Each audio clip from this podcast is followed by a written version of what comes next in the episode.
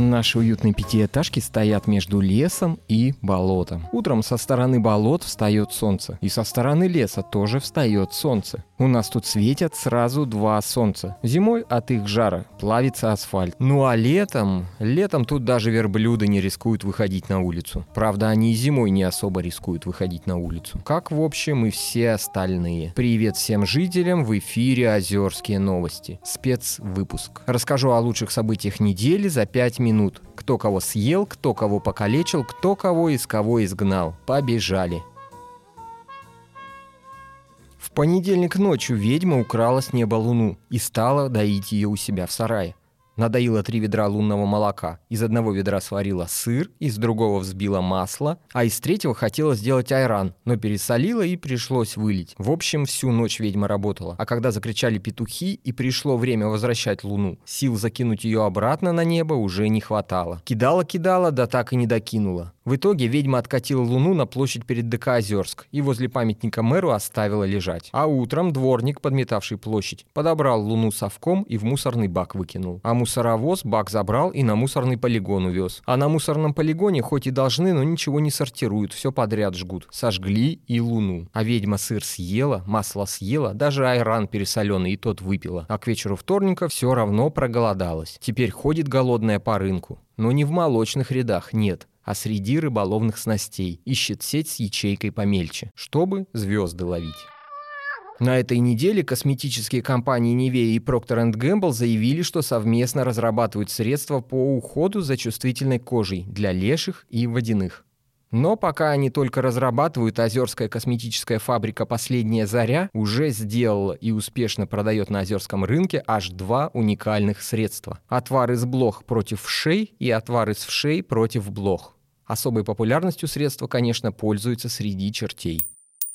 Катю С., победительницу Озерских Олимпиад по математике, физике, географии, русскому языку, литературе, физкультуре, начертательной геометрии, информатике и карате, учителя заподозрили в использовании допинга. Но кровь на анализы брать не стали, а вместо этого плеснули ей в лицо святой подсоленой водой. Вода попала в уши Кати, и оттуда сразу же выпрыгнула пара ошпаренных хохликов маленьких чертят помощников домового. Ну, конечно, результаты всех олимпиад учителя отменили, а потом подумали и отменили Катины результаты ОГЭ.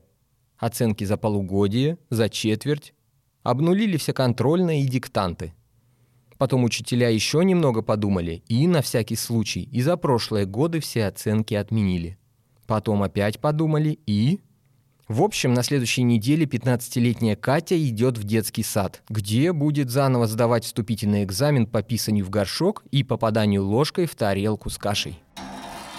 Телепень в общем-то, безобидный мелкий бес, который цепляется к детям и иногда к взрослым и провоцирует их лениться. Так вот, в начале этой недели очередной жертвой телепения стал Иван Р., дежурный ССН службы спасения от нечисти, принимающий звонки от граждан. Под влиянием телепения Иван стал неохотно брать трубку, плохо слышать звонящего, забывать записывать адрес и все такое прочее. Жители, конечно, стали возмущаться. ССН работает плохо, мэр работает плохо, нечисть атакует а либерально-активная часть населения начала подготовку к проведению митинга в субботу. Вот тут уже мэр решил действовать. К среде все население Озерска было тайно, под видом прививки от бешенства, инфицировано телепениями. После этого только самые активные и энергичные смогли продолжить протестовать. Но и те, зевая, предложили, может никуда не ходить и провести митинг через Zoom. И последняя новость. Если у вас нет возможности приехать к нам в Озерск, но вы полны сил и готовы к приключениям, то эта рубрика специально для вас. Туристические заметки. Советую вам одно интересное место, куда вы можете рискнуть и поехать даже с детьми и женой. Это место ББК, Беломоро-Балтийский канал. Одна из первых грандиозных сталинских строек. Для его сооружения в Карелии был организован лагерь. Беломор-канал полностью построен силами заключенных. Причем без использования машин, тракторов и любой механизации. Только только ручной труд, только лопаты, ломы и кирки. Потом все остальные великие стройки Сталина также велись силами заключенных, но это первое. Именно тут придумали использовать заключенных как бесплатную рабочую силу. Отсюда начался весь ГУЛАГ. По некоторым оценкам на строительстве Беломор-канала погибло больше 100 тысяч человек.